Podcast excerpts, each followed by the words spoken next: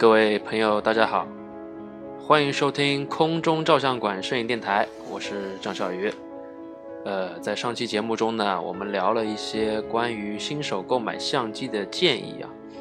呃，当然除了机身，你还需要一颗什么样的镜头来与之匹配呢？我们不求天作之合，但求得心应手。所以呢，这期节目我和洋洋一起，以我们的经验来谈一谈。镜头的一些基本特性，希望能帮到我们新手摄友，让他们更有针对性的选购镜头。我们都知道，价格高低是区分商品品质好坏的最直接方式。俗话说“一分钱一分货”，对于镜头呢，肯定也不例外。性能优良的镜头，价格动辄过千上万，常常让新手摄友啊望尽兴叹。那么一定是这一类昂贵的镜头，才能拍出你想要的照片吗？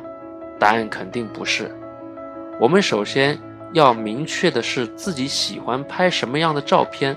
换句话说，在你拍摄之前啊，头脑里就应该已经有了这次拍摄的大概构思，这样才能拍出你想要的照片，而不是买一个上万的牛头在手，它就变成了马良的神笔了。今天我们简单的从几个方面来介绍一下单反镜头，希望大家听完后呢，会对镜头有进一步的，也算基本了解吧，从而帮助大家去决定选择哪一款镜头才是最适合你自己目前的需要的。哎，那么大家好，我是洋洋，呃，今天呢，爱生活的君君同学啊去约会了，那就只有爱摄影的我和张小鱼两位。在这边和大家探讨一下镜头的相关的问题。哎，没错，这个君君呢，我们不得不谈一下，确实是热爱生活，享受生活，太热爱了。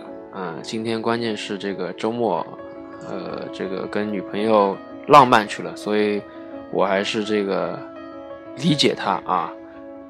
毕竟艺术源于生活。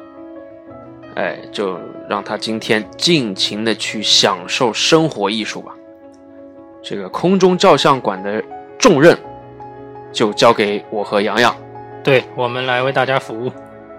哎，那么说到这个镜头，对于这个新手摄友来讲，在购买单反的同时，首先映入眼帘的呢，肯定是那些。配套的套头，我们俗称“狗头”。这个作为众多牛头在手的这个洋洋啊，你反观这些以前的那些狗头，你在现在你觉得对他们是什么评价？我认为狗头不狗，狗头是一个非常好用的新手入门的工具。首先呢，就是它价格便宜。通常都是跟着弟子一起买回来，是你可能能碰到的最便宜的镜头了吧？而且焦段，焦段来说它也是非常够用的。从拍景需要的、拍风光吧需要的那种十八啊、二十啊那种焦段，一直到你拍人像所需要的九十到一百以上的焦段，它都够了。比如说你尼康 D 九零的那支十八到一零五的镜头。还包括我佳能上面最早开始使用的那支十八到一三五，也是光圈三点五到五点六的镜头，而且这两支镜头都是带防抖的，就是弧片几率会比较低一点。所以这两支镜头，包括这个整个套头吧，就是说它的适用面比较广，然后你出去的话，器材也会比较精简。包括我后来不是换门了嘛，换的对换的索尼的 A 七全发幅微单，它的套头是一支二八七零。我也嗯，那个套头价格多少？那个套头也很便宜，大概两千多就可以买到吧。哦，那个全幅的套头，它价格也只有两千多。对，因为这支镜头本身也有不少的问题，这个先不说。但是这个焦段呢是非常的实用的，包括我现在偶尔也会用的。呃，但是 总有一个问题，因为有的时候别人问我这个买买买这个镜头啊。像刚买单反的时候，就是说，呃，他可能因为了解到好的镜头它价格真的不菲，然后呢，这些便宜的镜头，因为怎么说便宜没好货嘛，大家都会这么认为。一分价钱一分货。哎，然后就是说我已经花钱花几千块钱甚至上万去买一个好的机器，我有没有必要就是说配一个真的好像便宜没好货的镜头呢？是不是有这个必要？还是说一步到位直接买，哪怕定焦或者大光圈，或者说是像尼康二四七零啊那种上万的镜头？呃，这个其实说吧，就是我们回忆一下我们当时做新手的那那段日子吧。对，呃，通常我们拿到相机什么都想拍，但是又不知道该拍什么，对，是吧？对，所以像套头这样子焦段覆盖面非常广的镜头，更适合当时有点像无头苍蝇的我们，我们可以循序渐进的知道自己想拍什么，喜欢拍什么。对，所以呢，呃，其实我们说到现在啊，我们其实是建议，当然其实也是我们这个属于个人建议，是吧？对，还是建议这个一开始先从套头入手，因为毕竟这个套头的这个焦段的范围很广，你想拍什么就拍什么。比如说你出去旅游啊，哎，刚买一个单反，然后带着这个焦段范围广的套头出去呢，看到风景好的地方呢。你可能通常会，呃，用这个十八毫米或者说二十毫米左右，拍出一些壮丽的风景。对对对，因为它焦段很广，这个看上去会很壮观这个景色。然后呢，突然之间可能，哎，有一个美女，哎，有一个美女同事出现，然后呢，你又离它有一定的距离，那这时候你又可以直接把你的镜头。拉到一百零五毫米，或者说一百三十五毫米，对吧？然后直接对它按下快门，对，这样子这样的爽快感是非常的爽啊！而且你那时候可能会紧张，手还有点抖，哎，这种套头还带防抖功能，所以说套头真的其实是挺不错的，非常的亲民。那么为什么好像？你总好像它就像一个替代品一样，它就像一个怎么说，像一个跳板一样，它必定只要你玩继续玩单反，它必定会被淘汰。那为什么呢？呃，首先呢，我们就是说一下它这个光圈啊，这个套头的这个光圈确实是不够大。呃，一般来说，它的光圈值只有最大光圈值只有像尼康的这个十八到一零五啊。它只有三点五到五点六。当我们这个玩了这个套头一定的时间啊，或者拍了够多的照片以后，你会发现，哎，好像某某的照片拍出来这个郊外就是比它漂亮，就是比它虚。然后呢，你拍的人像呢，好像背后，哎，什么也都看得见，挺杂乱的，是吗？对，不像比如说人家拿了一个小白。或者拿了一个大竹炮拍出来那些照片，呃，人像非常的突出，背后一片虚化，就非常的好看，或者说像佳能非常糖水，是吧？嗯，对，我想大部分人买单反追求的就是这种糖水的效果，对，因为虚化是这个单反比较吸引人的地方。那么，当光圈小了以后呢，这个虚化的效果啊。远远就会降低，所以呢，你到时候就会觉得这个镜头啊，确实是不怎么够用了。对，好像就好像说我买了那么贵一个单反啊，拍出来怎么跟卡片机没有太大的区别？所以呢，这个光圈偏小，这是套头的一个致命伤。还有啊，就是我们说牛头，它的用料绝对是非常的足的。就是说，它内部的那些镜组啊、镜片，基本上都是用的那些像萤石啊、玻璃的。但是套头呢，就不会有这种这种奢华了，它就可能甚至用塑料的镜片来给你就搪塞过去了。对对，而且我记得那时候，呃，套头的这个接口啊，哪怕是外观能看到的这个接口也是塑料的。对，塑料的。那么这些差别呢，就直接造成了我们拍出来的照片它的质量的不同。尤其就是画质、中心画质和边缘画质的差距会非常明显，可能你画面当中你的拍摄主体的锐度很好，但是你到了你把画面你的关注点挪到画面的边缘的时候，你会发现是一团糊，非常的不好看。呃，所以说呢，这个呃，无论光圈偏小啊，或者说你所谓的这个画质不均匀啊，怎么样，呃，也不可能是你一开始发现的，你一定是玩了很多时间，或者说拍了很多照片去跟人家比较，你才会发现。但是呢，我又想说的是，光圈偏小、景深偏深、没有那么浅，其实也不一定是不好吧。所以，我们还是那句话，你要慢慢去玩。慢慢去拍，拿一个焦段范围很广的这一个镜头去试用，然后呢，你才会知道你到底是喜欢哪一种类型的照片。接着呢，你就可以根据你喜欢的那个一个范围的焦段吧，去挑选选购这些所谓的牛头了。这样呢，对你来说既了解了各个焦段的特性。又确定了接下来拍摄的这个方向。那像我用过套头以后呢，因为我自己本身旅游也比较多嘛，我觉得就是最常见的拍景加上拍人的这种组合吧。所以作为一个一直旅行在路上，然后又不想自己的背包里被所有各种镜头占据的人来说，可能二四七零可能是最适合我的一个选择了。而且它两点八的光圈，在任何情况下呢，也是足够我使用的了。哎，而且我觉得二四七零里面其实还包括了非常经典的，比如说三十五毫米啊、五十毫米啊这些焦段，是吧？对，非常实用的经典的人像的焦段吧。但是从我来说呢，如果我拿一支像你一样啊，我拿一支二四七零的话，呃，我就会产生一个这个困惑。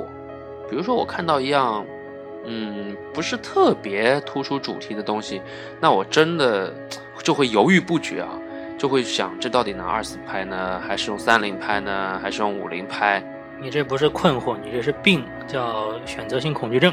对对对，我真的，我真真有选择恐惧症，我连去那个就是那个自动售货机上买饮料，我都要都要选择半天。所以呢，呃。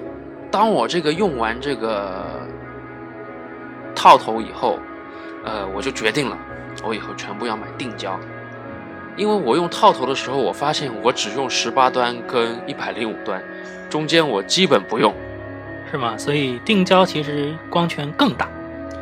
对，一个是光圈大，还有是这个解决了我这个选择恐惧症的这个问题。我觉得我只需要一个超广角。然后一个标准的五零，然后再加一个远摄镜头。远摄镜头呢，我最近看中了这个适马的那个八五一点四，呃，这支镜头应该是相当的不错的，但是重量非常的重。我好像看到它的这个用料非常足，呃，怎么说呢？喜欢就要付出代价吧。所以你的选择就是以后出门要背着若干支很重的定焦头去拍，是吗？呃，对。但是呢，可能如果一般出去拍呢，我就会坚定用五零一点四拍。如果比如说我出去，比如说去西藏啊，比如说去远的一点一些旅游景点，或者说又能拍人又能拍好看的风景，那我三支镜头肯定都带上。平时的话，我还是想在五十毫米。一点四这种大光圈标准这个焦段的镜头上，我想多去挖掘它的这个怎么说它的潜力吧。因为既然我就固定了一个焦段，我希望把它做到最好。所以你也要像君君一样热爱生活。呃，君君那个境界我确实达不到，我只是想要把一个焦段发挥至极致。因为如果我用到一个变焦。我就真不知道我该去喜欢哪一个焦段，而如果，呃，我比如说二四七零，我只用二四或怎么样，其他的焦段我都觉得好浪费，而且这种变焦镜头它的光圈肯定是不会比定焦镜头大的。呃，说到这里呢，其实我有一支镜头也经常用啊，就是五十五的一点四，也是经常用来主力的拍人像的一个镜头。是索尼的吗？呃，索尼蔡司对。哎，那那个那个五十五，它为什么会出五十五而不是五零呢？就是因为和为了和佳能和尼康不同吗？这个就只有索尼知道了。呃，那像我啊，我就是当时我其实也选选了这个五零嘛，五零跟五十应该差不多。呃，很多朋友都当时都推荐我说三五，因为三五呢在室内呢，它又可以室内拍，不会显得太长，然后室外呢，其实三五的表现也是不错的。但是呢，我你知道我强迫症，我觉得五十就是一个正宗的这个标杆一样的。五十嘛，就像零到一百的一半就是五十，非常的正中，所以我最后还是选了这个五零。你觉得三五跟五零你使用下来有区别吗？呃，还是有的。呃，就拿君君最经常拍的街拍这个领域来说哈，其实三十五你想把它拍好呢是很难的，你还是要离你的被摄物体呢还是要有一定的近的。但是街拍你也懂嘛，有的时候会碰到人不配合啊，对对对。所以五十五呢，你可以用一个相对远的距离，用一种侵略性比较低的方法把它拍下来。其实长焦镜头拍摄的话，更不容易被人发现。啊，确实，你是指大炮七零到两百这个焦段是吧？呃，我觉得拍那个，比比如说鸟类啊，还真不够七零两百，因为我以前用过七零两百拍，而且去的是那种。不是野生动物园，是那种就像百鸟园这种这种类型的这个公园里拍一些笼子里的，它就是放在一个大型的这个笼子里的这些鸟类，其实它们也是属于怎么说半散养的状态吧。但是七十两百，我觉得因为鸟类比较小嘛，七十两百两百拍下来，哎呀，总觉得呃主体太小了。然后你要重新截图的话，因为那时候用的是残幅。重新截图的话，画质就明显，因为你分辨率就降低了嘛，画质就明显下来。呃，我跟你不一样，我觉得七十到两百呢，城里面用有点离得太近了，等于就是太局部了，什么都拍不到了。然后在野外呢，你说拍动物的机会有多吧，也并不多，除非你到加拿大呀、新西兰那种满地都是动物的地方。对。所以这个东西我会买，但是我可能不会买的像你那样子极端，是吧？对对对，没错。